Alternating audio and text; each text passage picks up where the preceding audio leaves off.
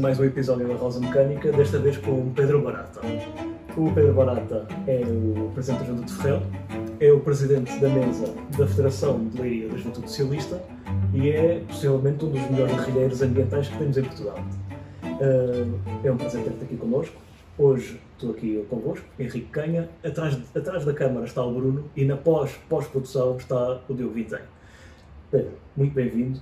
Uh, queríamos, queríamos falar contigo hoje, especialmente pelo teu papel na, na luta em Ferrel contra o nuclear. Queríamos saber mais ou menos esta história, como é que isto, como é que isto se processa, porque é que reavivaste este projeto. Sabemos também que tens uma grande luta a ser travada contra o PNM em Peniche e lideraste até um, uma grande manifestação pacífica, uma coisa muito, muito bem feita e, e que teve um grande impacto. Queríamos também saber um pouco mais como é que, como é que a Junta de Ferreira parte para esta luta e porquê. E mais algumas curiosidades sobre o teu passado político, que, que, que é fantástico e é, és um dos nossos camaradas mais, mais queridos em Leiria, isto é verdade, a nossa só da graxa. Queria, queria passar para ti a bola, perguntando mesmo, Ferreira contra o nuclear, o que é isto? Então, muito obrigado, em primeiro lugar, pela, pelo vosso convite e, em primeiro lugar, queria dar-vos os parabéns pelo, pelo projeto que vocês lançaram. Normalmente, numa altura em que não há eleições internas no partido, quer ao nível nacional, quer ao nível distrital ou ao nível conselho, eh, raramente há alguém a trabalhar no partido, ou raramente há projetos que façam com que haja discussão interna e, e que se abram os horizontes. E nessa medida, cá estão vocês os três, e portanto os parabéns aos três pela, pela Rosa Mecânica, pela, por este projeto, porque vocês o que querem aqui é, é trabalhar, eh, querem eh, mostrar esse trabalho, querem que haja discussão e não estão apenas e só a juntar armas para um futuro combate eleitoral. E logo eh, essa premissa vossa tem mérito próprio só por, por, por esse facto. Muito obrigado, Pedro.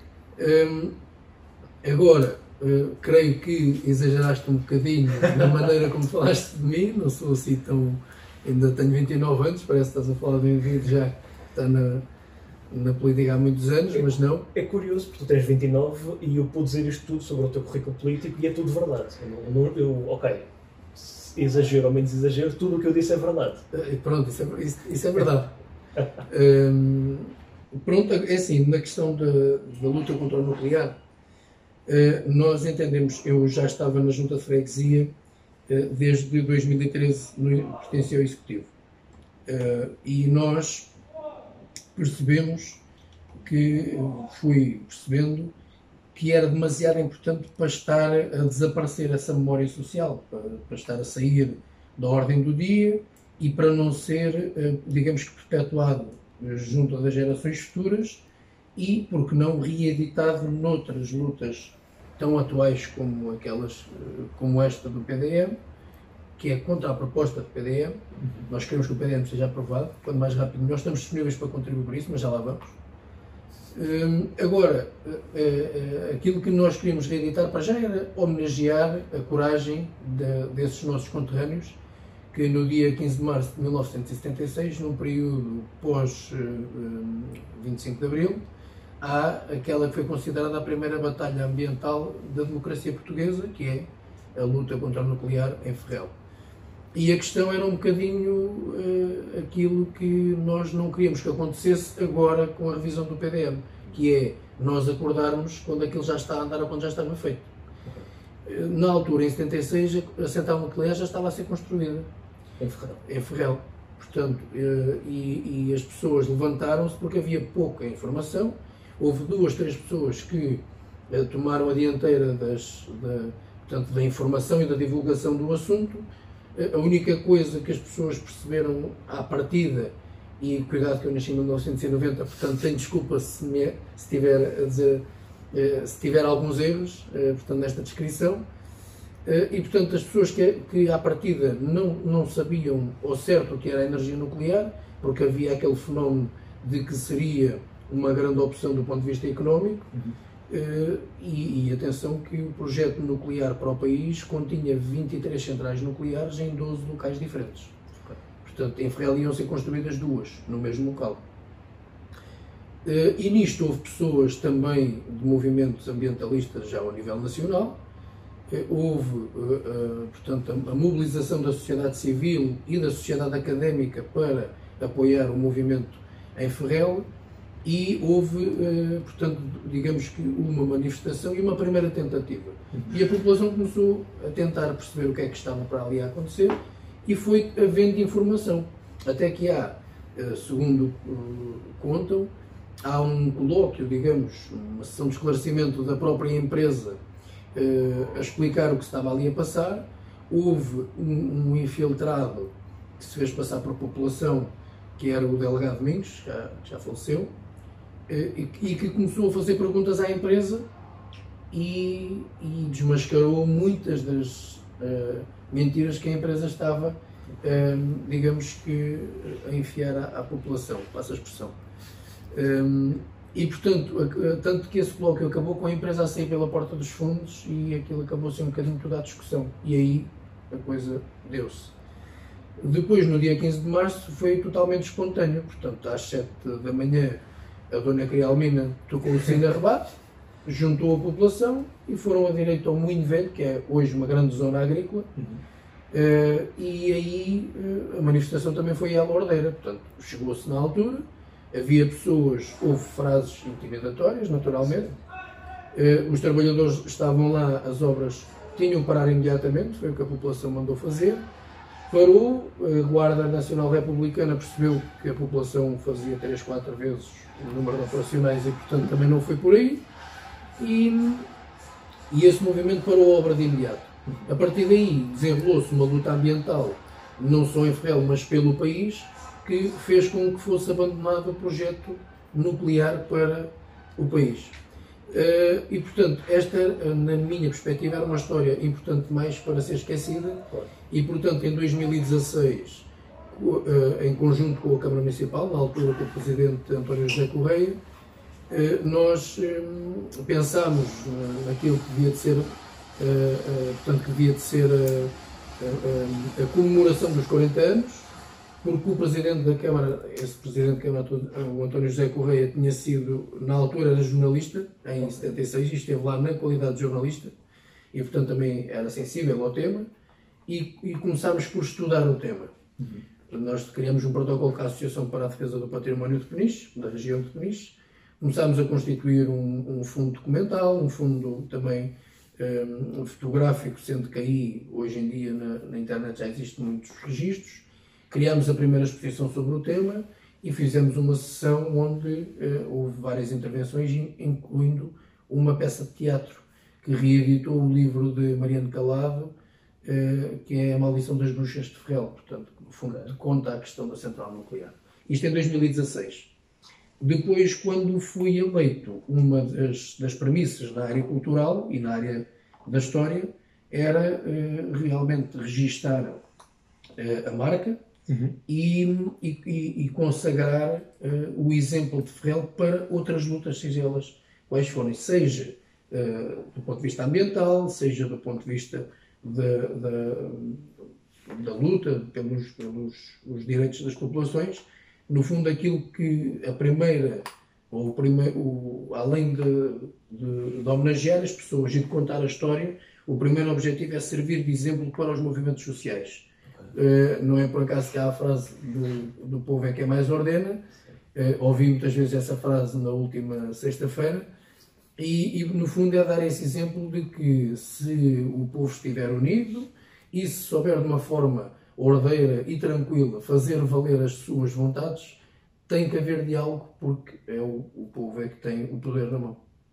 Fantástico. Então eu presumo que o as pessoas têm se identificado com, com todo este movimento de, de reavivamento da memória. Da memória, e depois é assim, nós tentamos certificar ao máximo, ou consolidar no panorama nacional e no panorama regional, eh, com o facto de registarmos Ferrol como a capital da luta contra o nuclear. Não porque o nuclear esteja na ordem do dia ou nas políticas atuais, que não está aí, e muito bem, mas para, para uh, ter os objetivos que, que, já, que já referi anteriormente, mas também para servir de base e de pedra basilar no nosso projeto de estratégia cultural, uh, em que aí te peço que não me perguntes porquê, porque ainda não foi lançado publicamente. Certo, certo. Não, não vamos pedir aqui o exclusivo, mas nós agradecemos com o heads up, pelo menos. Até porque ele está a ser visto com as questões da pandemia, houve ali uh, alterações que nós fizemos, também aprofundámos outras, deu-nos tempo para fazer algum melhoramento e, portanto, está a ser redefinido, sendo que no seu total o projeto é o mesmo. Portanto, é um projeto cultural que tem cariz social, que tem promoção ao nível internacional, que tem ambiente, história e hum, sustentabilidade e ecologia. Portanto, são esses os cinco princípios do, do projeto. Eu queria perguntar-te então, neste momento tem havido uma grande, um grande foco na luta anticlimática, o mundo está a aquecer, os, os glaciares a derreter, mas parece que estamos todos muito focados na, na parte mais macro, ou seja, o, o que nós não podemos controlar, nós não podemos fazer nada, pelo, pelo menos em escala portuguesa, não há nada que possamos fazer contra o, toda esta crise climática que está a acontecer, mas parece que estamos demasiado focados nisso e não na parte ambiental local. Uh, concordas com o que eu estou a dizer? Achas que. Sim, que... acho que há, do ponto de vista de, das. Uh, creio que não posso falar à escala de todos os municípios que não têm esse conhecimento, não é?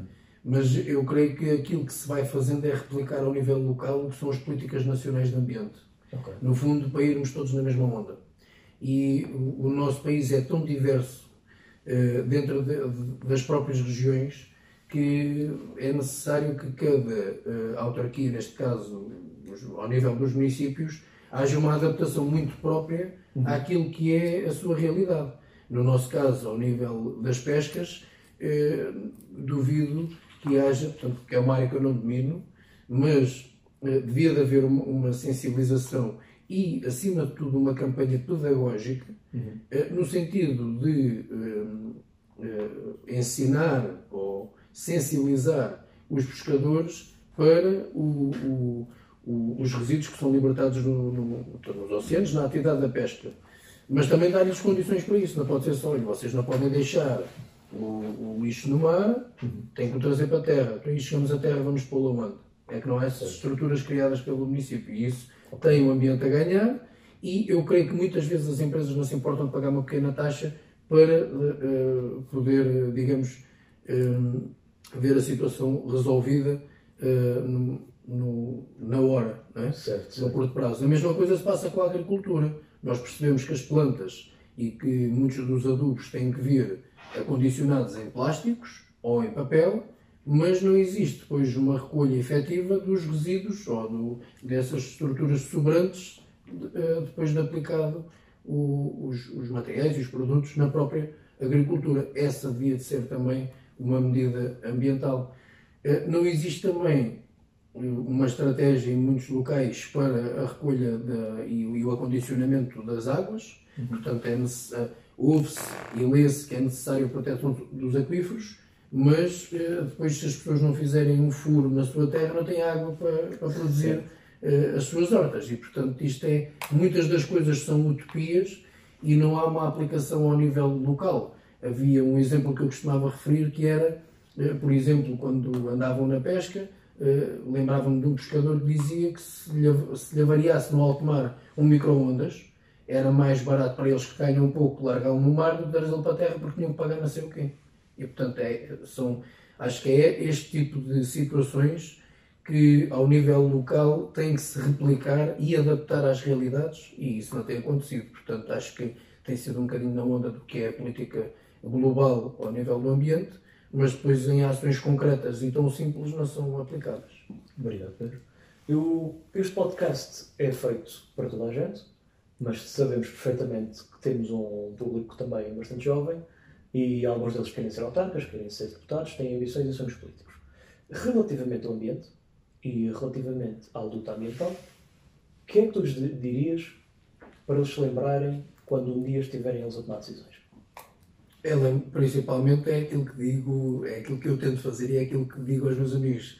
Uh, chegas, chegues onde chegares, nunca te esqueças de onde é que vieste. Uh, e pronto, é assim, há, há, realidades diferentes, há pessoas que. Uh, portanto, há, há, uma realidade, e em todas as realidades entra a parte ambiental. Portanto, nos grandes centros existe um tipo de, de premissas ambientais que têm que ser protegidas, uhum. mas nos, nos, centros rurais acontece a mesma coisa. São situações diferentes, mas o ambiente está presente. E eu acho que aí passa por, eh, principalmente, uma educação eh, ambiental.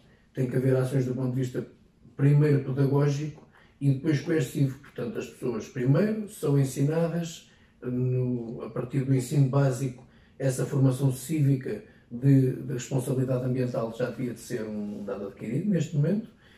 E depois, a partir do momento que as pessoas não cumprem, tem que ser como aconteceu com os fogos, que só com coivas é que se começou, uh, eh, um, digamos que, a, a, educar e a controlar, e tem que ter um bocadinho das duas coisas. Uh, eu acho é que uh, não se pode sobrepor e nunca devem deixar sobrepor o fator financeiro e económico ao fator ambiental e, e da qualidade de vida, porque depois traz-nos, remete-nos para a área da saúde. Claro. Muito obrigado pela tua contribuição pelo ambiente, porque sendo ou não fãs do nuclear, pelo menos tens princípios basilares que te caíam claramente e que, são, podem não ser inspirações para nós. Para mim, é uma grande inspiração. E eu queria te perguntar agora sobre o PDM em Peniche. O que é, que, é que se passa com o PDM? Uh, nós já vimos que Ferrel é uma terra de lutas. Vocês impediram a construção de uma central. Agora, a vossa luta contra um PDM uh, levou-vos a bloquear a cidade de Peniche, tudo ordeiramente, tudo pacificamente. Uh, faz sensivelmente uma semana que isto aconteceu. Queria, portanto, perceber o que é que vos levou a parar Peniche, uh, porque é que vocês estão a combater tão ativamente este, este PDM, uh, e como é que se mobiliza uma, uma, uma, população para fazer isto? Porque nós, que estamos na política, sabemos que, que as pessoas só vão onde querem. E claramente as pessoas quiseram aderir a este movimento. Qual é, qual é a base? Porquê, porquê, porquê o PDM? O que é que se passa? É assim, uh, isso era uma história que dava até amanhã. Mas, de qualquer forma, vou, vou tentar ser sucinto e responder com alguma objetividade. Porque é que se consegue mobilizar as pessoas? A partir do momento que estão a querer uh, ludibriar o que é deles, okay. uh, um direito que é deles, o ganha-pão deles, a emancipação dos filhos deles e a herança dos pais e dos avós, okay. uh, eles colocam o coração à frente e vão com tudo. Um, estamos a falar de, uh, diretamente dos agricultores. Okay.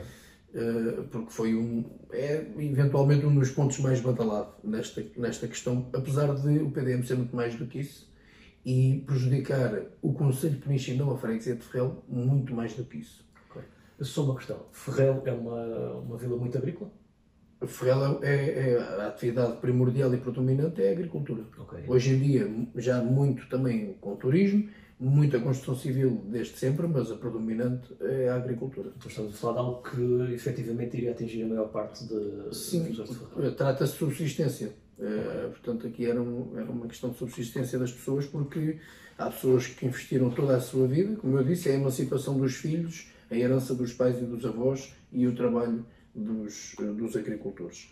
E, portanto, nós, eh, como é que mobilizamos as pessoas? Mobilizamos as pessoas eh, eh, deixando ao critério das pessoas o que é que se devia fazer, porque uhum. nós não somos donos de nada, nós somos eleitos por eles para fazer o melhor para eles.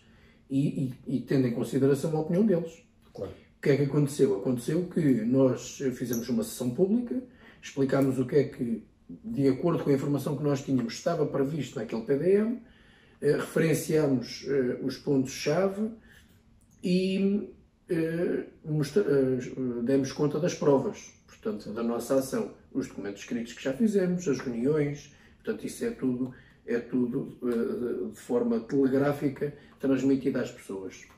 E depois, com a verdade daquilo que que existe, porque depois somos acusados de estar a mentir e de estar a instrumentalizar as pessoas e de estar eventualmente a pôr medo às pessoas para poder escravizá-las, até há aquela, aquelas frases feitas que depois são, são passadas para tentar uh, ir, ir, no fundo, uh, descredibilizando aquilo que nós estamos a fazer. Mas aquilo que nós fizemos foi a proposta é esta, a planta de ordenamento é esta, o regulamento é este e o que diz é que uh, a monocultura vai acabar, uh, portanto, todas, todos os espaços descritos naquele regulamento, a questão dos aquíferos, uh, a questão da monocultura intensiva, e nós sabemos os, que, que, as coisas têm que se, portanto, têm que se readaptar e reinventar em alguns casos, mas uma estratégia para a agricultura é salvaguardar as reservas de água, do ponto de vista ambiental, como nós já falámos, conseguir ordenar os terrenos e salvaguardá-los para a utilização, porque alguns são ocupados e não são propriedades das pessoas. Uhum. Portanto, esta é que tem que ser a estratégia: delinear as zonas industriais, delinear, uh, uh, portanto, como é que os armazéns têm que estar construídos e, e, com que condições para poderem ser legalizados, porque alguns não são legais. Não sendo legais, os agricultores não têm acesso a fundos comunitários. E, portanto, todas estas questões é que deviam de ser a estratégia do município para a agricultura. Desde logo aí começamos mal e as atas comprovam que na discussão das grandes opções do plano para 2020, uma das questões que eu referi e outros uh, elementos da Assembleia Municipal referiram é que não há uma estratégia para a agricultura num conselho onde metade é agricultura. Portanto, toda a zona rural tem agricultura. E estas propostas do PDM, nós aquilo que fizemos foi ler o artigo 50 às pessoas, as pessoas leram o artigo 50 para solos agrícolas de conservação e nós mostramos no mapa onde é que estava aplicado o artigo 50. Uhum. E as pessoas é que disseram temos que fazer recolha de assinaturas, temos que fazer uma petição, têm que ir onde vocês conseguirem e, se for preciso, temos que reeditar o, o nuclear. Okay. Portanto, ou seja, tudo o que nós fizemos até hoje foi pedido pela população. Nós, conforme é a nossa missão e a nossa obrigação, pelo menos eu sinto que é a minha obrigação, uh, replicar aquelas que são, aqueles que são os anseios das pessoas. Claro. E, portanto, foi isso que nós fizemos. Eu confesso que na sexta-feira, dia uh, eh, 25 de setembro, quando cheguei ao centro da, da Vila de Ferrel, uh, da nossa freguesia, uh, fiquei assustado com o que vi, porque era, nunca pensei ter uma, conseguir uma mobilização tão grande. mas as pessoas, como é um meio pequeno, mobilizam-se umas às outras, veem quais é que são os valores que estão em causa e pronto, conseguimos ter uma marcha lenta, eh, com as devidas precauções no âmbito da pandemia, com eh, muita responsabilidade, de uma forma ordeira e pacífica. Nós eh, trancamos a cidade de Peniche, mas não foi por, porque queríamos trancar a cidade de Peniche, nós trancamos a cidade de Peniche porque a fila da marcha a linha da marcha era efetivamente enorme, portanto tinha, superava os 2 km. Uh, e, portanto, superando 2 km, onde estão mais de uh, 50 tratores, seguramente mais de 100 veículos e seguramente mais de 300 pessoas, é impossível não se travar o que quer que seja. E, portanto, nós, uh, com as tradicionais buzina delas, com, com portanto, a, a, mobilização das pessoas, com o número que conseguimos, diga-se que não foi só pessoas de Ferrel, portanto foi de outras freguesias, até porque o movimento que nós estamos a, a, a colocar é contra esta proposta no âmbito do município todo. Nós não somos contra só o PDM Ferrel, portanto estamos a falar de, um, de uma proposta que atinge uh, de forma negativa todo o município. E daí uh, temos vindo a mobilizar fora da freguesia também algumas uh, pessoas para ajudar. Uh, agora, porque é que foi Ferrel a tomar a dianteira de uma luta que devia de ser do município? não sei porquê. Foi porque nós vimos o problema, quisemos estudá-lo, quisemos, tivemos apoio de pessoas que voluntariamente nos quiseram ajudar e nós, quando vimos aquilo que estava a acontecer, porque o histórico era de desconfiar, e isto as pessoas sabem, portanto houve coisas que foram feitas no passado de forma obscura, eh, ou pelo menos não transparente, e a partir daí eh, essa, essa, hum, a desconfiança permaneceu, uhum. com a falta de, de, informação permanente, portanto, ainda hoje, um mês depois de estarmos com este movimento, ainda não estão os documentos da revisão no site do município de Peniche. Fantástico. Que é uma obrigação uh, do Decreto-Lei uh, 50, uh, não, 80 de 2015, o regime jurídico de da gestão territorial. Ou seja, Ferrel atua em ciclos de luta de uma forma que poucos municípios em Portugal atuam, porque vocês claramente estão sempre na, na luta do território. Ou pelo menos esforçam-se por estar na luta Sim. do território. E, e, depois procuramos informação, procuramos perceber o que é que está a acontecer, queremos, temos esse direito. eh, e não, não, nunca desistimos de, de perceber para onde é que vamos, desde que a razão vá de braço dado connosco. E a verdade. E, e aquilo que tem acontecido é precisamente isso: é que não tem havido verdade, não tem havido transparência neste, neste processo. E depois também digo, isto está na nossa gente, eh, esta maneira de lutar efusivamente pelo aquilo em que acreditamos. Eu, eu acho especialmente interessante que numa altura em que, em que os políticos e a política têm cada vez mais dificuldade em mobilizar pessoas, as pessoas em Ferrel mobilizam-se elas mesmas e vão ter convosco para levar a, a luta até onde querem. Eh, eu acho que isto é uma grande lição para quem quer que esteja a ouvir e para quem, que, quer, que, quem quer que acompanhe o nosso podcast, porque em, em tempos como o nosso, em que quem está a levar as multidões são os populistas, vocês que são, do, são moderados, uh, conseguem liderar um, um, movimento populacional. Por isso acho que só por aí tenho os nossos parabéns, mas também deviam ser um, um, grande, um grande exemplo nosso como fazer o bem para a população, porque se as pessoas vão ter convosco é porque acreditam. Eu acho que é, nós mudamos um bocadinho o paradigma, temos estado a, a, a, a marcar a nossa a nossa ação pela inclusão e pelo envolvimento das pessoas. Nós fazemos reuniões abertas, explicamos quais é são os nossos projetos, pedimos sugestões às pessoas, continuadamente, não é só em período de eleições. Eh, quando temos eventos, as pessoas estão disponíveis para colaborar. E começou a aparecer, portanto, começou a acontecer as pessoas a, a proporem-se a colaborar. Uhum. Eu tenho isto que, posso, que vos posso dar, eu tenho isto que posso colaborar convosco, e nós não deixamos ninguém para trás e independentemente de onde as pessoas venham. Porque há pessoas que efetivamente são do PS e que até concorreram noutras listas, mas a partir do momento que querem colaborar, venham daí porque isto é, é para todos. Depois atuamos com verdade e com transparência, não, não deixamos aqui eh, coisas no ar, não dizemos isto só porque sim, não. Nós uh, pautamos a nossa discussão política junto ao município, pautamos a nossa ação junto às pessoas com eh, a verdade e com a transparência.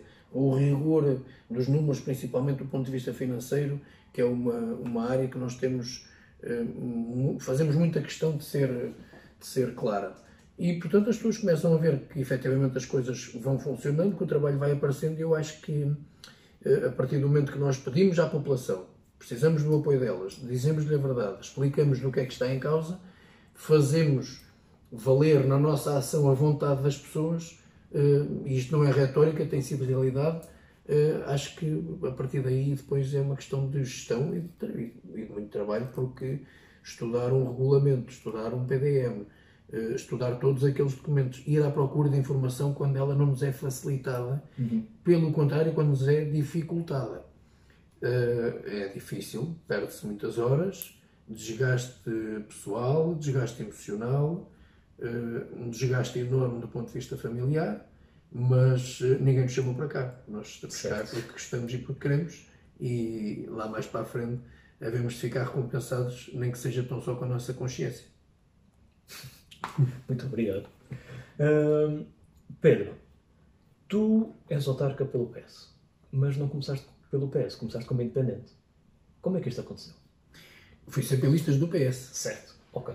Uh, mas eh, quando fui convidado pelo PS em 2013 tinha chegado de Angola onde estive a trabalhar eh, e fui vinha ainda não sabia se era para estar de férias e voltar ou se ia ficar não portanto era uma estava tudo em aberto e não tinha nada definido. Vinha ia estar cá no verão eh, na altura lembro-me que estive a trabalhar até num bar, também uh, estive a trabalhar com o meu pai nos alojamentos locais, que ele tinha, tinha um, um negócio nessa, nessa área, portanto na área do, dos alojamentos locais, como já referi, e, e, e, vinha para estar no verão, para ver, para ver eh, portanto, os familiares, os imigrantes que vêm sempre no verão, para passar cá à altura das festas, e depois já que ia decidir, e, era, e estávamos em ano de eleições. Uhum. Eu sempre tive, tive, tenho família que esteve na política, não uh, nunca como com tanta, portanto, evidência como eu estou, mas que estiveram ligados à política até a partidos diferentes do meu. Uh, e fui sempre conversando uh, sobre este tema, gostei. Lembro-me de uma vez de, na escola primária entrevistar um presidente de junta, o presidente de junta de Ferrel, e gostei logo de. Fiquei, foi-me marcando. Digamos que eu nunca pensei ser presidente de junta tão cedo, uhum. mas era uma coisa que eu tinha no horizonte como um dia gostava de ser presidente da junta da minha terra. E como tinha, também gostava de ser treinador de futebol, e não me parece que vá para aí hoje em dia. Portanto, é aquelas, tempo, pelo menos. Mas é aqueles sonhos que nós vamos tendo, mas tenho ficado muito saludido com o futebol, não com o futebol jogado, mas sim com o futebol indústria. Certo. E, portanto, também não é uma coisa que me puxe, é porque não domino os temas e nós, para podermos integrar, temos que tentar, pelo menos, ter um, alguma apetência. Uhum. E, portanto, depois surgiu, surgiu o convite de um partido para, portanto, o PSD, posso dizer, pessoas com quem tenho, amigos meus até, e da terra, e pessoas com quem tenho excelente, excelentes relações, em que me convidaram para encabeçar a lista do PSD à, à Junta Freguesia. Eh, houve um mensageiro da CDU a perguntar como é que, como, como é, é que eu posicionava, se eu estava disponível para alguma coisa, e o anterior presidente da Junta Freguesia convidou-me e disse que queria levar-me para o executivo da, da Junta Freguesia e queria que eu fosse, eventualmente, a continuidade. E eu assim, bem, tenho aqui um convite dos três. Estava a trabalhar com o meu pai, uhum. cheguei ao pé do meu pai e disse, oh pai, eh, convidaram-me assim, assado e frito e cozido, então e agora o que, é que eu, o que é que achas que eu faço? E ele disse, olha, então fazes uma coisa que o pai fez. O pai pertenceu a duas juventudes partidárias e depois nunca mais entrou na política. Não te vou dizer se deves ir ou não deves ir, já és grande o suficiente para, para, para escolheres mas lê. Lê o que é que é cada partido, lê o que é que cada um defende e depois, a partir daí, tomas uma decisão.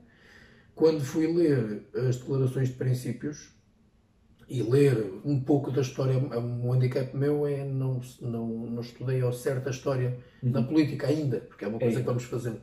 Né? Tenho estado a estudar PDMs e outras Exatamente. coisas, ainda tenho, não tenho tido esse tempo. E a combater o nuclear.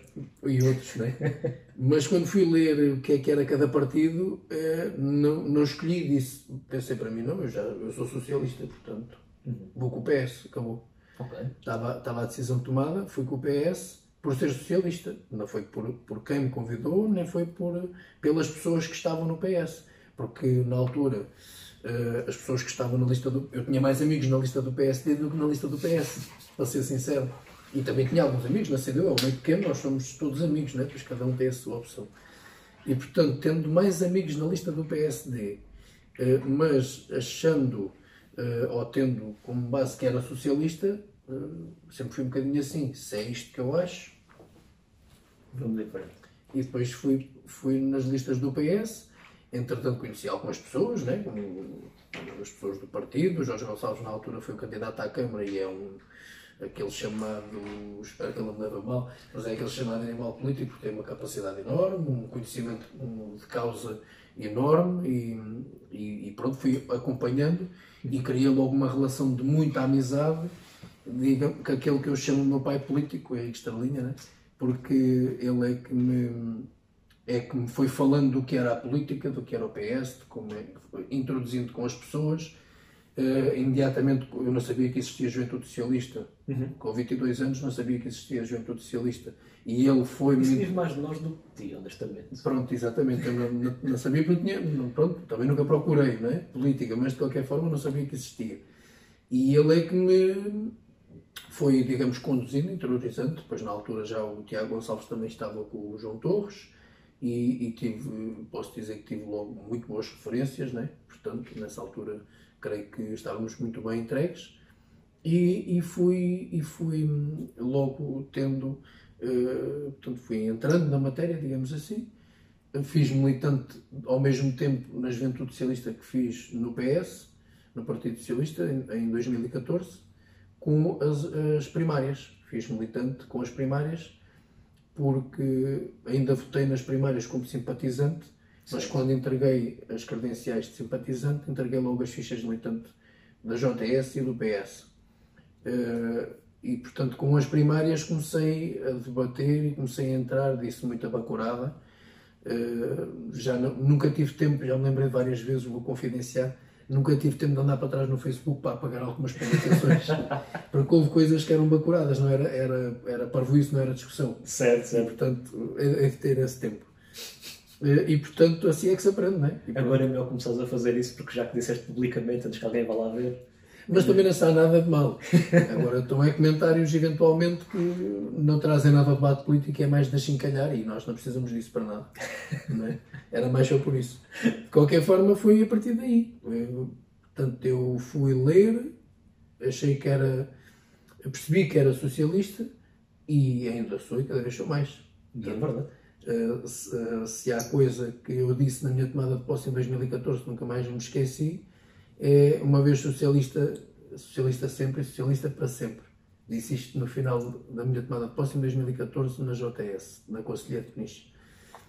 E, e não era espamparante, é porque é isso. Uh, já, já ouvi eventualmente também, e há, há sempre aquelas hipóteses de avançares como independente para aqui e para lá, e eu, a minha resposta é sempre a mesma. Poderei não ser candidato ao Partido Socialista, mas não, nunca serei candidato por outro que não o Partido Socialista. Porque é assim, na política local, e por isso é que se calhar vou adiantar, na política local uh, uh, nós sabemos que é muito pelas pessoas. Sim. Mas as suas ideologias dizem muito sobre as pessoas. E o problema é que as ideologias não são discutidas, porque é uma coisa saudável. Tenho um amigo meu, muito meu amigo desde o berço, que, é, que, tem, uma, que tem uma ideologia uh, que mais se aproxima da iniciativa liberal e do CDS do que do PSD mas é um indivíduo que é meu amigo na mesma. Podemos discutir, ele tem a maneira de ver as coisas, eu tenho a minha. E portanto era isto que devia de haver ainda mais, em vez de haver tantos programas polémicos de, de futebol que depois fazem ascender aberrações como André Ventura, eh, podia haver discussão política, podia haver discussão ideológica, podia haver discussão de políticas internacionais, porque as pessoas tinham mais a ganhar. Sem dúvida. Pedro, muito obrigado pelo teu tempo. Eu queria fechar isto com uma pergunta uh, que eu acho que é das pessoas mais indicadas para resolver, porque além de seres uma pessoa com, com visão, e, e eu gostava de partilhar uma anedota muito engraçada, que é o Pedro, há dois anos, em, em pleno congresso, diz que vai apoiar o, o Walter Chicharro quando ele se candidatar, e o Walter Chicharro candidata-se dois anos depois. Uh, muito pouca gente acreditava que o Walter se fosse candidatar logo, mas o Pedro teve a coragem de avançar e dizer já, eu vou apoiar esta pessoa, quando der. Queria então perguntar-te uma coisa. Pedro, autárquicas, vem daqui a um ano. Como é que vai ficar o nosso distrito? Vamos ter mais câmaras, menos câmaras? O que, é, que, é que tu vês no panorama? Uh, é isso, as autárquicas é sempre uma eleição muito pessoal, não é? Portanto, tem a ver com as pessoas, tem a ver com o percurso das pessoas, tem a ver com uh, o que é que as pessoas já fizeram, onde é que as pessoas vivem, Uh, apesar disso, para mim, nascer, uh, portanto, uma pessoa pode ter capacidade vivendo aqui e indo governar para ali. Uhum. Uh, e vê-se, um dos melhores presidentes da história da Câmara de Lisboa foi o António Costa e vive em Sintra, não é? Portanto, está aí, está aí a, a prova. agora, um, eu vejo a fasquia muito elevada. Nós tivemos os melhores resultados há quatro anos. Uhum. Conseguir melhorar os resultados é sempre difícil, a fasquia já está alta. Eh, agora, há câmaras que hum, eh, vamos consolidar, na minha opinião, há outras que não vamos conseguir lá chegar. Eh, creio que, e não querendo fazer uma grande antevisão, porque não quero ferir também suscetibilidades de camarada nenhum, nem roubar os sonhos a ninguém, mas creio que se ficarmos como, como estamos atualmente, não dizendo que esta não ganhamos e voltamos a não ganhar. Eu digo é, digamos que colocamos a questão no âmbito da percentagem de votação no distrito. Certo. Se nós mantivermos a nossa percentagem, eventualmente perdendo alguma ou ganhando outras, uh, acho que é um bom resultado. Okay. Uh, uh, tudo indica que tendo uma autarca como a Volta Xixar à, à frente do distrito, um, portanto, a intenção é subir. Ele é um exemplo enquanto político, é um exemplo enquanto autarca, é um exemplo enquanto pessoa, mas aí já sou eu puxar a brasa à minha sardinha, porque sou, além de amigo, nunca tenho reservas em referir que ele é o meu ídolo político. Uhum. Uh, e disseste em congresso? Eh, sim, não, acho que não, não devemos ter pudores de dizer estas coisas, porque é a nossa opinião, não é? Uh, portanto, normalmente costumo dizer que até tenho dois, mas um não conheço que, pessoalmente, que é o, o atual Primeiro-Ministro. Portanto, o Walter Xixar é, é efetivamente.